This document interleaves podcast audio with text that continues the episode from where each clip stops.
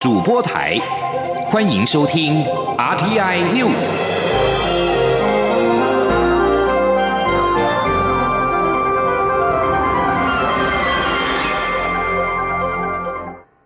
各位好，我是主播王玉伟，欢迎收听这节央广主播台提供给您的 RTI News。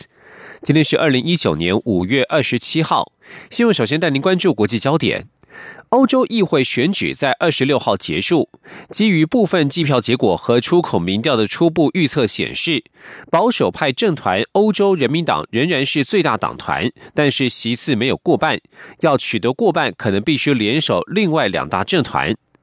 法新社报道。欧洲联盟四亿多登记选民要选出七百五十一位欧洲议会议员，投票率是二十年来最高，估计达到百分之二十五十一。一旦英国的选票计入，投票率还可能上升到百分之五十二。而至于英国，虽然民众仍处在首相梅伊的辞职消息当中，但是疑欧派法拉吉的脱欧党已经准备庆功。在梅伊的脱欧协议屡次在国会闯关失败，导致他黯然请辞之后，执政的保守党担心可能会在欧洲议会惨遭滑铁卢，空手而归。民意调查显示，保守党在欧洲议会选举的支持率仅有难堪的百分之七，而法拉吉的脱欧党则可能取得空前胜利。法拉吉是具有代表性的疑欧派人物，虽然参选下议院议员多次落败，但是擅长操纵民粹，鼓吹脱欧。在二零一六年英国公民投票决定脱欧当中扮演了重要的角色。法拉吉拿政府的脱欧失败当口号，四处疾呼：如果想要脱欧，就要票投脱欧党，吸引了不少对脱欧进度不满的疑欧派选民。梅伊在二十四号宣布辞去英国首相之后。浮出台面角逐保守党党魁的人选多半属于疑欧派，包括曾经担任伦敦市长和外相的强生，以及前脱欧大臣拉布。如果脱欧党又在欧洲议会选举获胜，那么英国很有可能无协议脱欧。至于关注是意外消息。秘鲁北部二十六号清晨发生了规模八点零的强震，相关当局指出，目前强震造成至少一人死亡，十一人受伤。秘鲁紧急救难官部门官员表示，秘鲁北部的卡哈麦卡地区至少有有一人丧命，因为巨石砸中了这名罹难者的住家。秘鲁的国家紧急应变中心则指出，至少有十一人受伤，五十多间民房民房被毁，一些学校、教堂、医院和诊所也都传出有灾损的情况。秘鲁总统毕斯卡拉表示，这是二零零七年以来十二年来最大规模的地震。美国地质调查所稍早表示，这起强震的震央在。莫约班巴东方一百八十公里处，震源深度大约一百一十公里，数百英里之外的首都利马也能感觉到震动。据将焦点转回到国内，北美事务协调会已经改名为台湾美国事务委员会。蔡英文总统在二十六号受访时表示，这是台美关系的一大进展，也是外交上的一大步。对于位在嘉义的故宫南院，总统表示，政府不仅扩张故宫南院的任务，也准备投资新台币三十七亿元，希望在嘉义发展出一个重要文物保存、保养及修复的聚落。前天记者欧阳梦平的采访报道。蔡英文总统二十六号下午前往嘉义参访义竹东盛水产。他在受访时表示，台湾处理美国事务的机构已经从北美事务协调会更名为台湾美国事务委员会。这不仅代表台美双方关系上的一大进展，也是基于台美过去几年密切合作建立起来的互信。总统指出，这几年来大家都可以看到政府在外交及国际事务上的努力。现在国际社会在区域和平稳定这项工作上都是台湾为伙伴，也是积极的贡献者。总统也感谢所有外交及国安团队的努力，现在终于看到成果。他并希望在经过三年执政的努力后，后续还有更多具体绩效与执政成果能够展现在国人面前。对于红海集团董事长郭台铭批评嘉义故宫南院变成文字馆，总统回应表示，他就任总统后到故宫南院至少两次，了解发展情况。他指出，马政府时代极度限缩故宫南院的任务，以至于故宫南院的发展受到限制。蔡政府接手后，不仅积极扩张故宫南院的任务，更交付新的任务，就是国宝的修复，并结合周边区域的开发，希望在嘉义发展出一个国宝。古迹或历史性文物修复的产业聚落，总统进一步说明，政府已经准备投资新台币三十七亿元，希望带进更多有修复经验的专业人员，并培育更多人才。未来也会持续加强故宫南院的任务及功能。对于有消息指民进党可能召开全代会，采征召的方式产生明年总统大选的提名人选，蔡总统则表示这些都是传闻。他希望中执会下次开会时能够赶快将初选相关事项做个决定，让整个程序往前走。中央广播电台记者欧阳梦平在台北采访报道。继续关注的是初选议题。有自称郭台铭后援会的单位，二十六号在报纸刊登了反年金改革广告，指民进党政府以米虫等字眼侮辱军工教。总统府发言人丁允恭表示，这是一份制造社会对立的不实广告。他指出，国家年金改革的完成有赖于全体军工教人员的付出与体谅，政府与国人不会不曾出此恶言，而对于。对于军工匠人员的付出与体谅，政府与国人是深为感谢，不曾口出恶言。而对于这个自称是郭台铭后援会的单位不负责任以及仇恨的语言，操弄社会对立，总统府给予强烈谴责。行政院发言人古拉斯尤达嘎也表示，民进党政府从未有如此发言。该后援会散播仇恨言论，意图制造社会分歧，只为谋取选举利益，不仅严重伤害政府的形象，更造成社会不得安宁。行政院要表表达严正的谴责，并且要求郭台铭立即道歉、澄清说明。而民进党团在二十六号则表示，对于广告不实指控深感遗憾，对于郭台铭刻意营造阶级对立与仇恨，相信多数军工教无法认同。民进党内总统初选的时程与民调方式，至今还是没有定论。蔡英文总统初选发言人阮昭雄二十六号受访时表示，蔡总统一向尊重党内机制，二十九号的中执会非常重要，他们有信心可以顺利进行，也期盼能够顺利完成各事项的决议。传出二十九号的中执会可能会有几套剧本，其中一个就是等到全代会时征召蔡英文总统。对此，蔡英文总统初选阵营发言人阮昭雄二十六号表示，蔡总统尊重党内机制。民进党中央邀请参与初选的蔡英文总统以及行政院前院长赖清德出席二十九号的中执会。蔡正宜日前已经表示，蔡总统不会出席。而赖清德二十六号受访时表示，如果蔡总统不出席，他也不会出席。希望中执会基于民主精神与进步价值，做出最好的决定。前天记者欧阳梦平的采访报道。民进党将在二十九号再次召开中执会，继续讨论初选时程及民调办法，并邀请蔡英文总统及行政院前院长赖清德出席。蔡正营日前已经表示，总统国务繁忙，将指派代表与会。赖清德二十六号受访时则表示，如果总统不便出席，他也不会出席，请中执会考量民主精神及进步价值，做出最好的决定，让民进党能够和谐团结的打赢明年的选战。赖清德说：“啊，我昨天的回应记者的回问的意见是说，因为党中央有发文哈邀请。”那如果双方都愿意在中执会或党中央来见面，那我当然是一定配合。那现在看起来总统已呃工作繁忙不便出席，那所以我也不会出席中执会啊。我想就让中执会啊去讨论这样。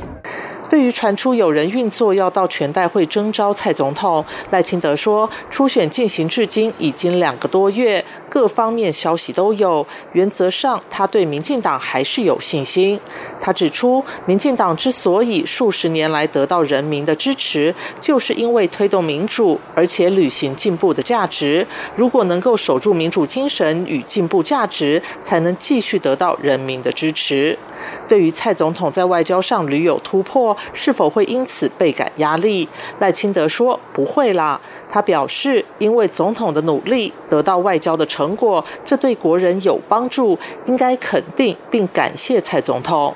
有媒体问赖清德，蔡总统用国家机器拼选举，是不是该请假？赖清德急忙表示，这是记者问的问题，他没有这样的说法。如果他回答了，怕又有误会。中央广播电台记者欧阳梦平在台北采访报道。继续关注的是能源议题。行政院前院长张善政在脸书发文批评核二厂二号机并联运转。经济部在二号澄清表示，核二机组运转的执照尚未届满，目前两部机组还没有到除役年限，而这一次并联是例行大修之后的重新并联，绝非退休重启，未来也将如期除役。核二厂二号机在四月十一号开始进行大修作业，台电在五月十六号依法向原能会提出大修之后再启动临界申请，原能会专业审查之后同意核二厂二号机机组启动运转。经济部表示。张善政曾经担任行政院长，不会不清楚这些例行程序，却刻意误导民众。核二已经是退休机组，经济部对此表达遗憾，并且郑重呼吁，应该本于事实讨论。而核能议题当中，核四的争议最多。监察委员田秋瑾、赵永清、杨芳玲在二十六号表示，中选会针对提出的公投没有召开听证会，就认定以核养绿公投发起人黄世修所提的重启核四公投提案合于规定，此案试涉国家安全及人民生命财产的安危，已经申请自动调查。这里是中央广播电台。是阳光，翅膀打开了世界之窗；是阳光，翅膀环绕着地球飞翔。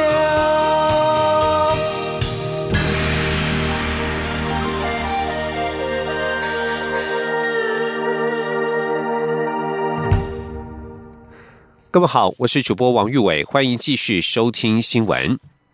蔡英文总统在二十六号上午出席国际狮子会台湾总会第五十九届年会暨会员大会开幕典礼。总统指出，台商持续回流，预估今年会有新台币一千六百亿的投资到位，很快就会为台湾的经济带来实质效益。今天记者欧阳梦平的采访报道。蔡英文总统在致辞时，首先感谢许多师友都曾提供他许多宝贵意见，为台湾打下更好的基础，并努力提升台湾的国际能见度，更坚持捍卫台湾参与国际组织的尊严和权利。总统指出，相信大家都看到世卫行动团在日内瓦的努力，不仅召开国际记者会，更举行了七十一场双边会谈，让国际社会更了解台湾贡献世界健康人权的决心与实力。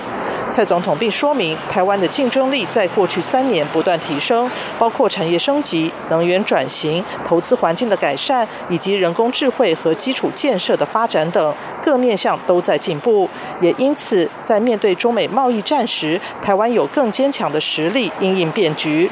总统指出，这段时间以来，不仅国际各大品牌加码投资台湾，台商更持续回流。预计今年就会有新台币一千六百亿元的投资到位，将为台湾经济带来实质效益。总统说：“目前台商回台累积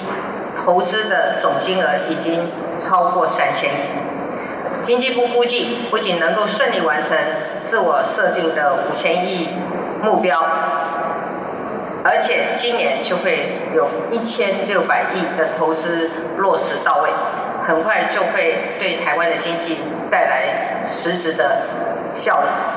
另一方面，蔡总统表示，政府也协助台湾企业走向国际，与许多国际伙伴完成投资保障的双边协定，未来也将持续争取加入跨太平洋伙伴全面进步协定 （CPTPP） 等多边经贸协定，以台湾为中心布局全球。总统最后强调，过去三年政府一步一脚印的实现目标，让世界知道台湾是不可忽视的存在。他期盼大家继续给政府最大的支持，持续发挥影响力，一起创造更多成果。中央广播电台记者欧阳梦平在台北采访报道。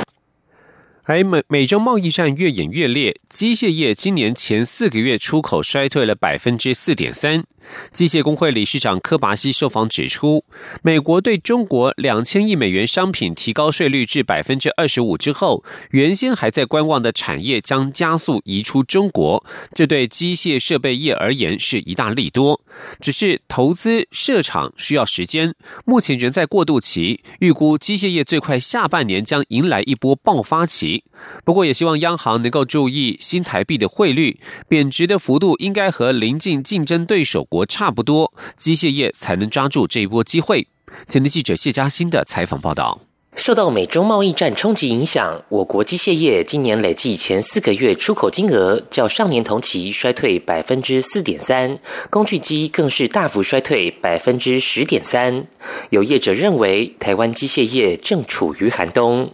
不过，机械工会理事长柯拔西受访时持乐观态度。他指出，许多客户虽持观望态度，但是在美国提高对中国两千亿美元商品课税税率至百分之二十。五，未来又可能有一波三千亿美元课税措施，也让许多在中国发展的产业终于认清趋势，不得不开始将生产基地移出中国。在贸易战带来的迁厂扩厂需求下，机械设备业最快下半年就会迎来一波出口爆发期。他说：“下半年或明年其实就应该陆陆续续，因为其实很多人上半年都在谈了，就是说。”不落地哈，这大家还在观望，不会死心工啊，今早了今早啊呢哈。但是现在在这一波，大家也看得比较清楚了，就是怎么样都要走。你看现在等于不是贸易战了，他开始打科技战，美国一定要把大陆压下去，这个大概已经成定局。所以我是对设备业是很乐观的原因，就是说你这个东西都是要设备嘛。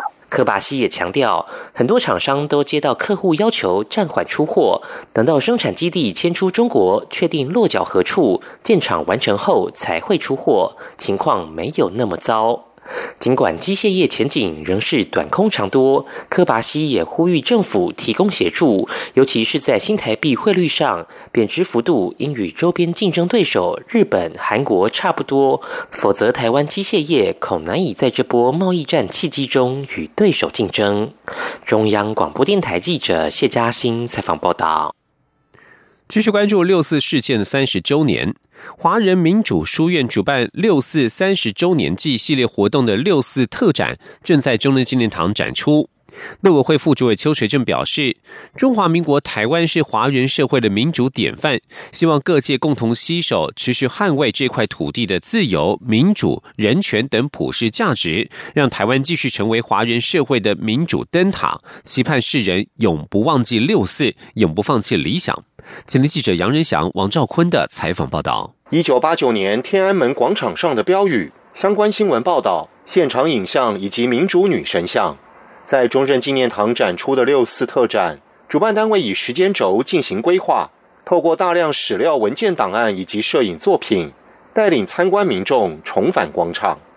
陆委会副主委邱垂正受访表示，这一项特展带领大家重温六四，追索真相，记起参与者当年的理想与勇气。持续为这块土地守护自由、民主、法治、人权等核心价值，同时也让台湾作为华人社会民主灯塔，我们希望我们台湾的民主成就也能够影响中国大陆跟香港，有追求更美好的生活。六四亲历者、中国民主教育基金会主席方正表示，台湾三十年来发展出一个比较完备的民主体制。但中国大陆的民主道路依旧遥远，因为镇压六四的政权依然延续，不仅阻碍大陆人追求民主，甚至在伤害渗透台湾的民主。所以，希望台湾同胞守护华人的民主示范，让台湾的民主灯塔最终能照亮大陆。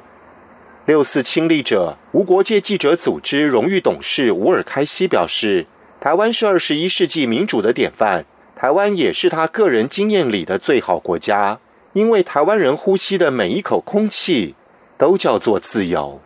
中央广播电台记者杨仁祥、王兆坤台北采访报道。有许多的历史记忆是想忘也忘不了。今年是小镇漫游年，来到金门烈屿小镇漫游，有一个不容错过的战地秘境，那就是有前线中的前线、离岛中的离岛之称的大胆岛。大南岛隶隶属于烈屿乡，不过由于它特殊的战略地位，军方直到二零一四年七月才将部分房区移交金门县政府。县政府则是在今年三月正式对外开放观光，让大家终于有机会一睹这个英雄岛的风采。请听由央广直播的系列专题《大胆行，大胆担大担，岛孤人不孤》，由记者郑祥云、吴丽君的采访报道。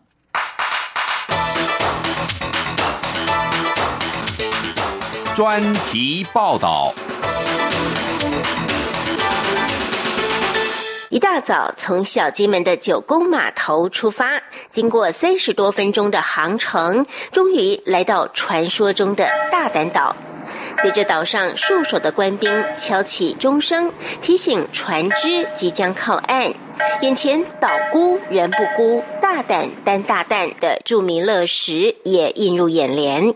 险峻的军用码头两旁，块石累累，堆叠出难以强渡关山的宏伟气势。岩石上还遍布着不寻常的装置。随行解说的导览员陈崇基表示，这是过去为了防御敌匪来袭，国军将玻璃瓶打碎后，再用水泥一点。点一点固着在岩石上打造而成的剑山，只是后来遭到风浪日侵月袭，逐渐剥落。他说。他怕说共军会登陆嘛，所以他会做剑山。那我们看到这个岩石，会看到它非常天然的岩石，这个就是花岗岩。金门主要的地质形成是花岗岩跟花岗片麻岩，它的硬度比大理石硬了三点五倍，所以在国共战争的炮弹其实是打不穿的。所以其实花岗岩在那个年代救了金门人。所以呢，八二三炮战短短四十四天落下四十七万颗炮弹，这么多的炮弹里头，有十二万颗就是落在大胆岛。小小的大胆岛面积还不到一平方公里，但是军备森严的景象，就连登岛的大门两边也雕刻着两条张牙舞爪的青龙，仿佛天神当官，万夫莫敌。岛上随处书写的标语，更让人感受到当时将士用命、视死如归的决心，包括独立作战、自力更生、坚持到底、死里求生，还有码头高处的“亲爱金城”。据说更早之前，后面其实还接着“同岛一命”。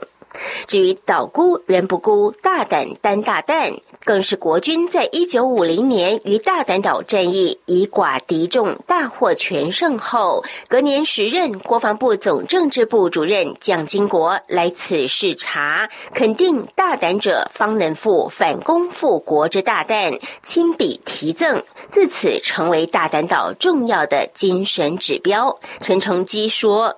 大胆岛它的地形呢，像是一个扁担，所以金门人可以大打。后来金国先生来到这个岛上面呢，他讲了“大胆者方可兼国家之大担”，所以呢就改成为大胆岛。我们讲金门是反共的最前线，大胆岛它是前线中的前线，它也是离岛中的离岛。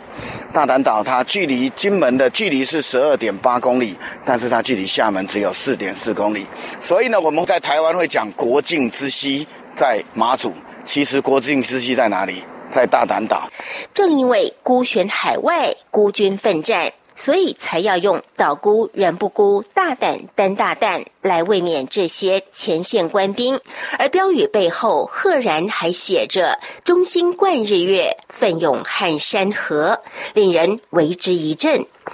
历经大胆岛战役及一九五八年八二三无情炮火洗礼的大胆岛，据说地下坑道比炼狱还要复杂，坑道里处处都是射口要塞，还有战车壕、战车堡，甚至医院、邮局。但是，两岸对峙七十年来，除了少数在此当过兵的人，没有人知道它到底是何模样。即使军方在二零一四年将部分防区移交给金门县政府，县政府还是花了四年多的时间整理，才终于在今年三月正式开放观光。不过，还是有许多地方受限于经费及人力，来不及整理，只能暂时。封封存或荒废在那里。此外，曾经埋骨无数的中央沙滩上，连接南山与北山的生明路，短短六百公尺长的道路上，除了两旁的六百三十六只狮子，地上还有当时为了防止匪军战车登陆的鬼条寨。陈成基说：“那如果真的共军打上来，那怎么办？所以你看，那个路中间有一个洞，一个洞，有没有看到？那个是可以拿起来的，拿起来以后就把那个鬼条寨有没有？”插下去，它就变成一个反登陆桩，它就不能上来。啊，旁边放了很多鬼条寨，就可以插上去。啊，现在看不到鬼条寨嘛？到哪里去知道吗？他们都反攻大陆了。反攻大陆的意思，跟列屿海滨看到的鬼条寨是同样的情形，被大陆渔民利用国军裁减兵力、海巡尚未进驻的空窗期，大举前来洗劫、拔桩，搬回大陆去卖了。而原本用来行驶我军战车的道路，现在也成了电瓶车搭载游客的观光大道。中央广播电台记者郑祥云、吴丽君在大胆岛的采访报道。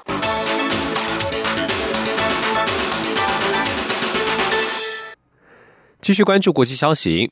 世界卫生组织决策机构世界卫生大会 （WHA） 一个委员会决定，在新版国际疾病分类标准 （ICD） 当中，将电玩失调现象列为精神疾病，凸显全球对游戏成瘾问题的关注。韩国联合通讯社报道，这可能有助于医疗专业人员防治电玩失调现象所衍生的问题。根据世卫组织指出，新版标准将在二零二二年一月一号生效。世卫组织将电玩失调定义为一种游戏行为模式，特征为对游戏行为控制能力受损，而且玩游戏优先顺序日渐高于其他活动，以至于游戏凌驾于。其他兴趣和日常活动之上，并且不顾不良后果，持续加剧游戏行为。电玩大国南韩的文化部已经知会世界卫生组织，反对将电玩成瘾列为疾病。南韩卫生部也计划设立咨询机构，成员包括各部会人员与专家，商讨如何应应世卫组织的这项决定。爱尔兰离婚法规的严格程度在欧洲是数一数二。不过，二十六号公布的公投结果显示，百分之八十二的选民赞同松绑法规，离消取消离婚之前五年必须分居四年才能够解除婚约的规定。爱尔兰政府表示，将提案修改这项规定，减为离婚之前三年需分居两年。根据中央统计局二零一五年的数据，天主教国家爱尔兰是离婚率最低的欧盟成员国。然而，二十四号举行的公投显示，投票支持松绑离婚法规的选民占了压倒性多数。这场公投的投票率是百分之五十一。一九九五年，爱尔兰公投通过夫妻有权离婚，废止一九三七年宪法当中不得离婚的规定。但是当时支持此案的选民仅占总投票人数的百分之五十点三，而且还留下了离婚之前五年必须分居四年的限制。去年五月，爱尔兰举行公投，以百分之六十六的选赞成票通过解禁堕胎。十月的另外一场公投，则是通过废除宪法禁止亵渎上帝的规定。而根据报道，爱尔兰近期渴望举行另外一项公投，就宪法第四十一条当中关于国家应确保已婚女性不因迫于经济压力从事劳动而导致家务废弛的规定，由选民决定是否予以删除或变更。最后将焦点转到日本。与已故日本男星高仓健合作拍摄许多作品的导演降旗南。降崎康南在本月二十号因为肺炎病逝，享受八十四岁。降崎所指导的《铁道员》获得多项日本及国际奖项，这部电影也曾经在台湾掀起回响。报道指出，降崎导演的历史等于是日本的电影史。他在离开东映独立后的四年，执导高仓健主演的犯罪剧情片《东之华》。后来，他的工作重心由电视台的工作再度转到电影界。他执导了剧情片《萤火虫》以及《致亲爱的你》等等。将其执导高仓健所主演的电影，曾经荣获蒙特楼国际电影节最佳男主角奖。这部电影。《铁道员》也荣获日本电影金像奖的最佳导演奖、最佳编剧奖，不仅在日本大卖，更是红到国际之间。以上新闻由王玉伟编辑播报，这里是中央广播电台台湾之音。